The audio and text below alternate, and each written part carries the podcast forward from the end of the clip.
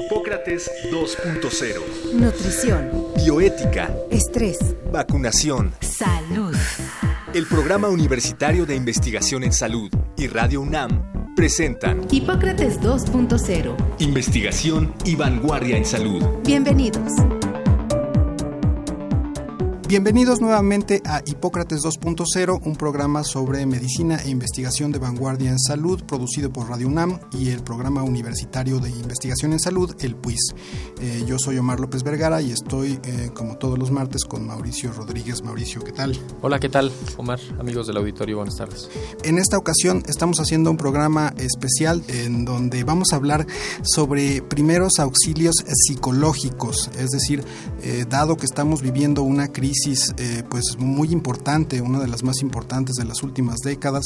Queremos hablar con un especialista en, psicología clínica sobre qué se puede hacer para ayudar a las personas eh, que están pasando por una situación de crisis aguda o que probablemente desarrollarían alguna cuestión de estrés postraumático después de los acontecimientos del 7 y 19 de septiembre en, el país, Mauricio. Así es, eh, preparamos un material que daremos información importante sobre el sitios donde pueden buscar ayuda.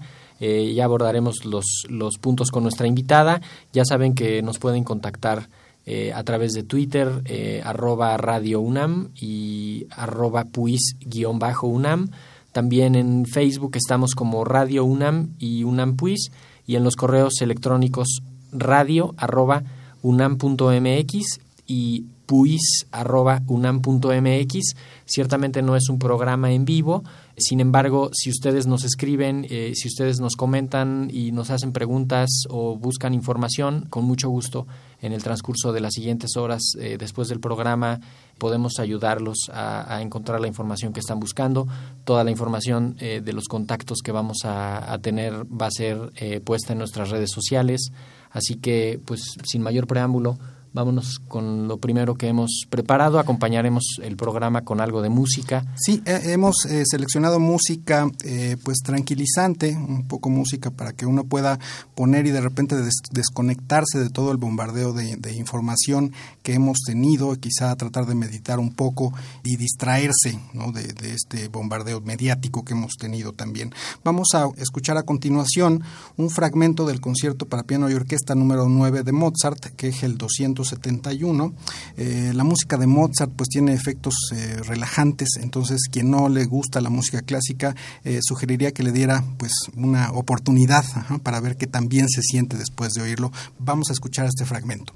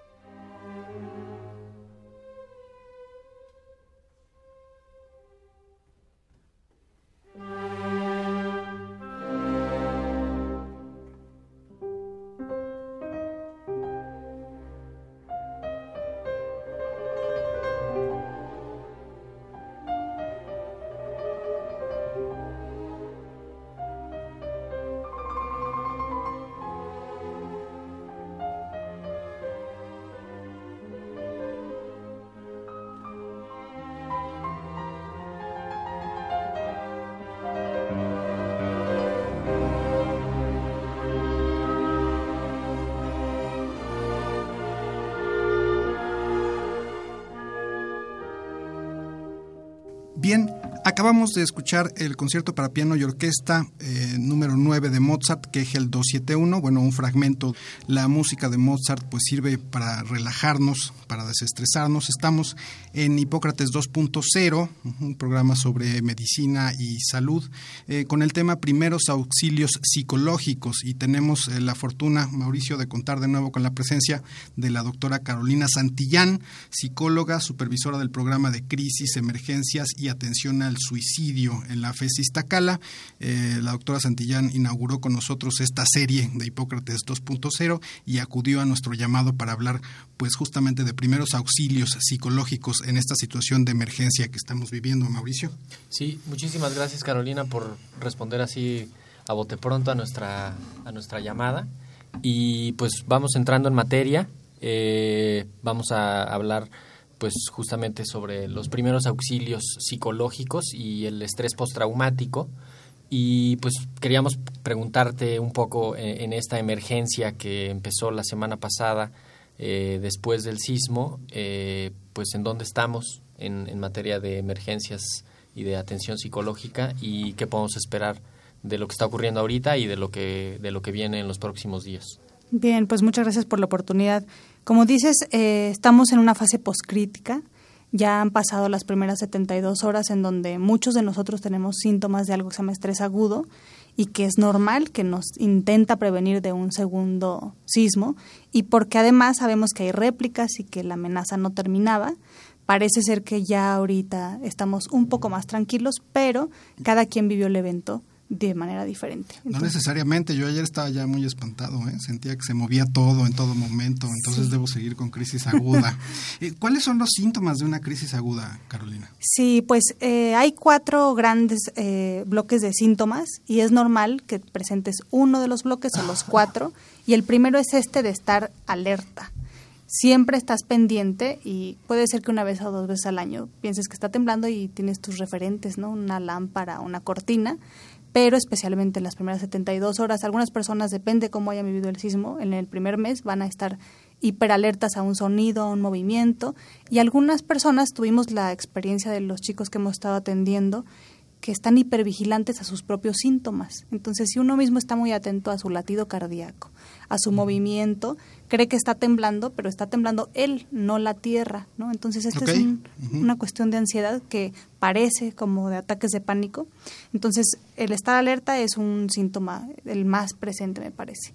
El segundo grupo de síntomas es la intrusión, que es que estamos intentando ya concentrarnos en otra cosa, ver la televisión, pero de manera involuntaria regresa una imagen, un sonido y no es algo agradable. Reexperimentamos la experiencia, volvemos a vivirla.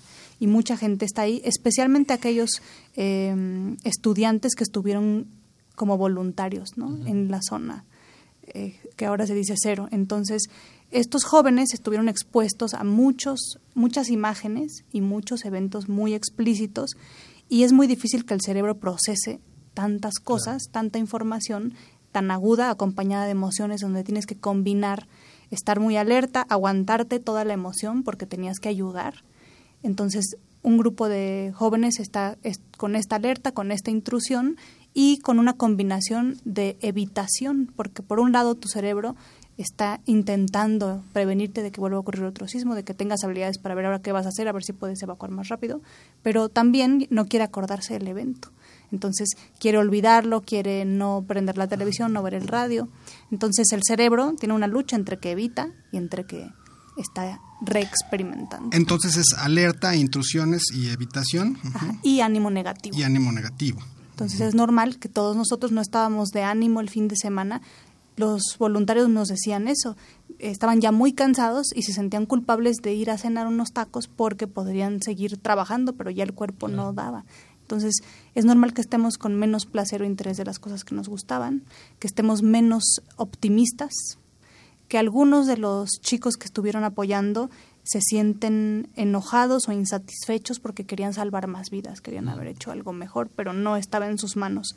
Entonces están intentando procesar su desempeño. Oye, Carolina, y creo que a mí me parece importante apuntar que el, eh, digamos, estos eventos y estas reacciones que tenemos eh, nos afectan en nuestro desempeño diario y cotidiano ¿no? con, con, con, la demás gente. Y eso puede interferir con las relaciones con otras personas, ¿no? O sea, te puedes enojar ahorita, estamos como más sensibles, ¿no? Te puedes enojar con tu familia, con tus amigos, digamos, no es momento para, pues eso, como para, para armarla no en grande por cosas eh, ahorita diferentes no este, estamos como más sensibles y reaccionamos de manera distinta o sea te puedes te puedes pelear con tu vecino con tu pareja con tus amigos por por una cosa que, que está pues envuelta en la crisis no y también un poquito como que todos tenemos que estar eh, pues así como en modo a prueba de fallos para, para no para no reaccionar y para no cometer algún error este pues de tipo social, ¿no? hay, que hay, que reiniciarnos, ¿no? Hay que, sí. sí. ayer lo que notamos cuando atendíamos y dábamos primeros auxilios psicológicos a los alumnos es que veíamos al menos tres grupos de alumnos, los que traían síntomas de mucha ansiedad, los que estaban enojados, porque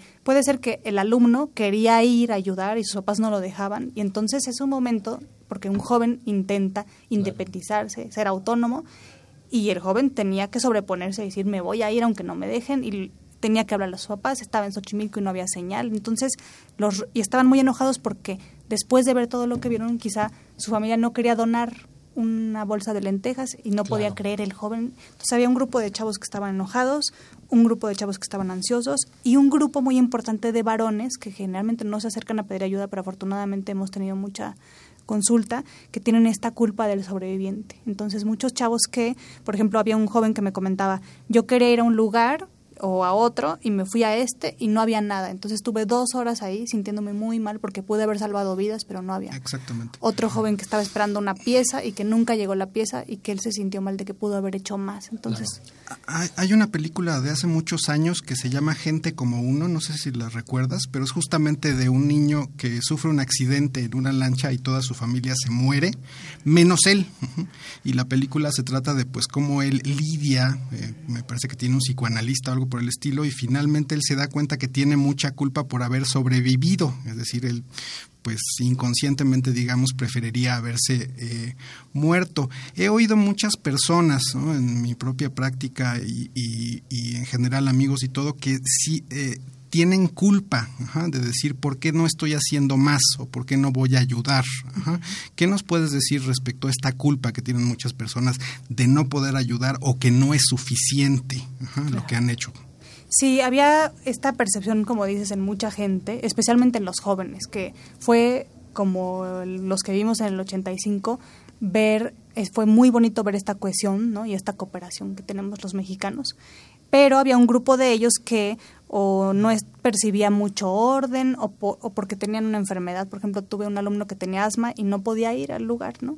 Entonces, la culpa del sobreviviente se ha estudiado hace muchos años en el trastorno por estrés postraumático y la gran mayoría de la gente que sufre estos síntomas, el meollo es ese, que en el momento que estuvieron en el evento altamente estresante, tomaron la mejor decisión con base a la información que tenían. Quedarse, no quedarse, donar algo, no donar, etcétera. Pero este impulso de sobrevivencia se pelea con esta autoridad que es muy racional, que quizá es quédate, espérate a que pase, o infórmate, o ayudas mejor aquí si no estorbas, ¿no? Entonces, como que hay esta lucha de un, una parte del cerebro muy primitiva de corre, ¿no? Auxilia a alguien o, corre del edificio. Y otra parte que dice, no corro, no grito, no empujo, mejor me espero a ver cómo puedo ayudar, ¿no? Esta lucha. Oye, y, y eso me lleva a pensar, por ejemplo, en en las filas de voluntarios y que todo el mundo llega queriendo ser voluntario y queriendo ayudar eh, y que no necesariamente está aquello organizado como para canalizar la ayuda correctamente y, y entonces pues tienes escenas este, eh, encontradas de pues albergues en los que todavía no llegan los damnificados pero ya están listos todos los que quieren ayudarles pero no hay damnificados. Eh, o esta cosa de pues yo llego y yo ayudo eh, como yo quiero, cuando yo quiero, donde yo quiero, que, que tampoco eso es tan bueno, porque finalmente toda la ayuda de los voluntarios sí se tiene que canalizar de alguna manera ordenada, que a veces eso se contrapone a la voluntad del, del altruista que llega a decir, es que yo quiero venir a hacer esto en específico. Y el del albergue le dice, no, tienes, si quieres ayudarnos, necesitas hacer esto otro, ¿no? Y ahí empieza a haber como un choque de, de voluntariados que pues desgasta, ¿no? Y que, y que hay que estar preparado. La gente que tenga ganas de ir a participar y de ir a ayudar, pues es importante que se vinculen las actividades que se están llevando a cabo de acuerdo a la organización que hay para que pues no sea tanto imponer tus ganas de hacer algo, ¿no? Bueno, vamos a hacer un corte. Eh, estamos en Hipócrates 2.0. Estamos hablando eh, con la doctora Carolina Santillán sobre primeros auxilios psicológicos y estrés postraumático.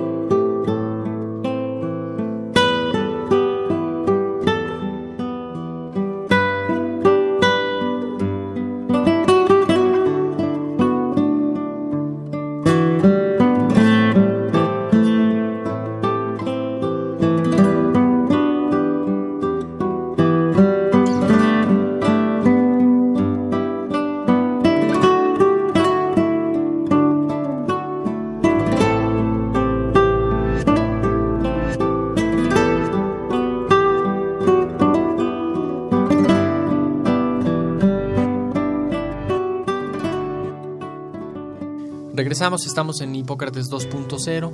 Escuchamos en el corte una pieza que es interpretada por Otmar Liebert en su álbum Slow del 2016.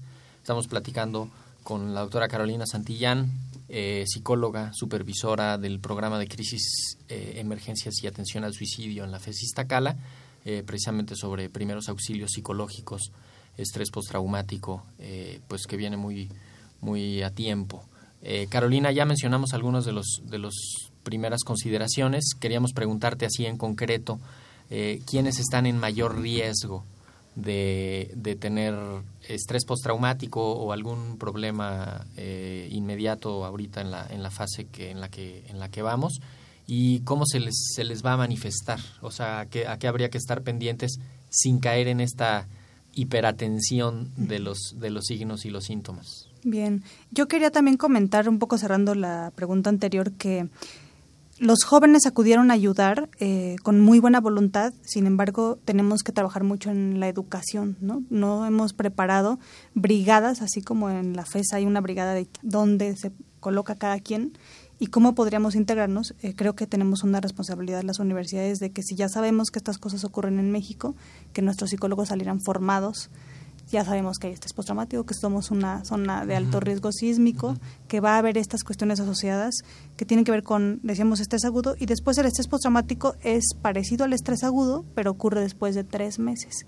Entonces tenemos las primeras 72 horas que son el periodo eh, postcrítico, luego tenemos hasta un mes para que a todos se nos vaya quitando esta hiperalerta, esta intrusión, el ánimo empiece a cambiar, evitemos menos eh, las cosas y después hay un grupo, se dice más o menos el 30% de las personas van a empezar a sentir más síntomas. Hay factores de riesgo que tienen que ver con las características del evento. No es lo mismo haber estado solo que haber estado acompañado, haber estado en la Colonia Roma, en la Colonia Condesa, en Xochimilco, que haber estado en el Estado de México.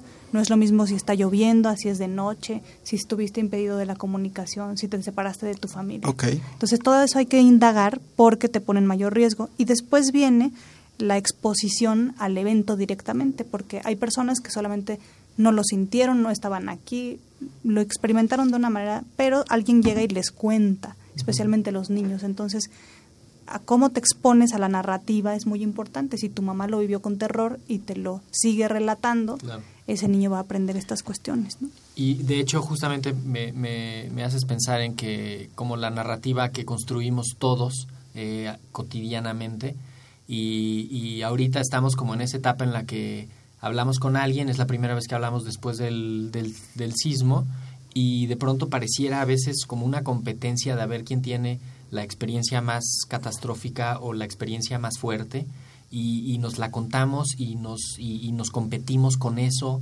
Eh, ¿qué, tanto eso ayuda? ¿Qué tanto, en serio, qué tanto puede ayudar a que pues a que no lo procesemos bien o es parte del proceso y, y si hay que hacerlo, si hay que platicar, que, cuáles son las, las recomendaciones básicas de esa comunicación que está ocurriendo ahorita, ¿no? Sí, pues lo que ocurre es que hay un periodo que permite el reprocesamiento emocional. Esperaríamos que la gran mayoría de la gente después de tres meses el temblor no sea el evento de su vida, sino haya sido un evento, que no sea todo.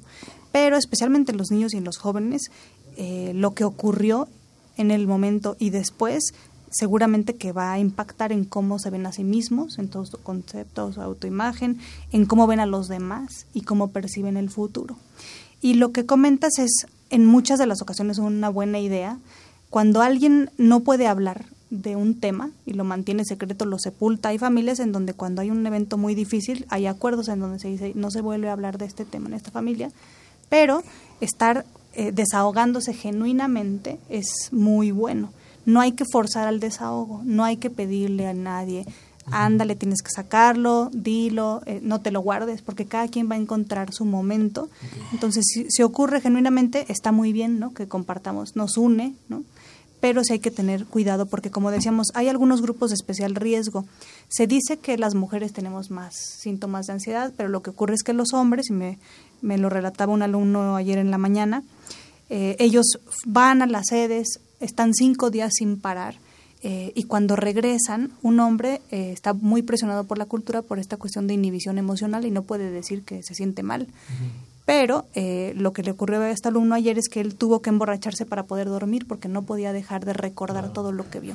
Entonces, yo siento que tanto los hombres como las mujeres, sí creo que en los niños hay que tener especiales cuidados sobre los factores de riesgo y estar muy atento a algunos síntomas, que los síntomas continúen, problemas con el apetito, con el sueño, esta hiperactivación, que estén demasiado vigilantes de sus síntomas, del entorno.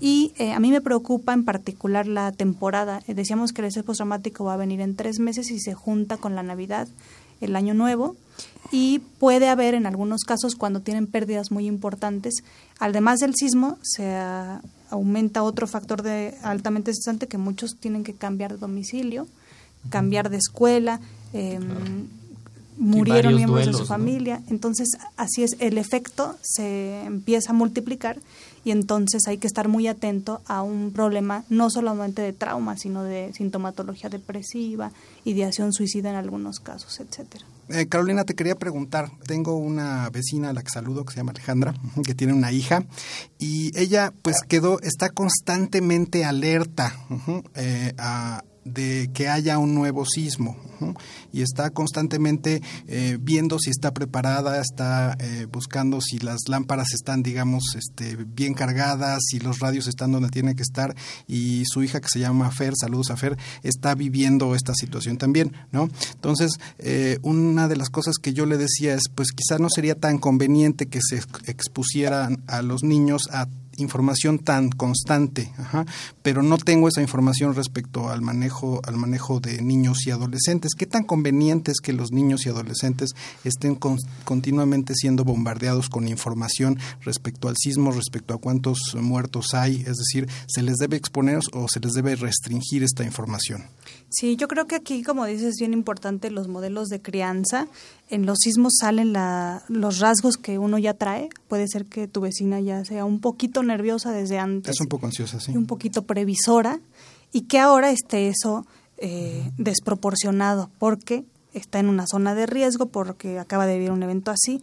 Pero eh, se han hecho estudios muy serios desde las Torres Gemelas de Nueva York y luego en el tsunami sobre los niños y qué pasa con ellos. Entonces, sí hay información y evidencia que dice que a mayor exposición a imágenes explícitas, mayor riesgo.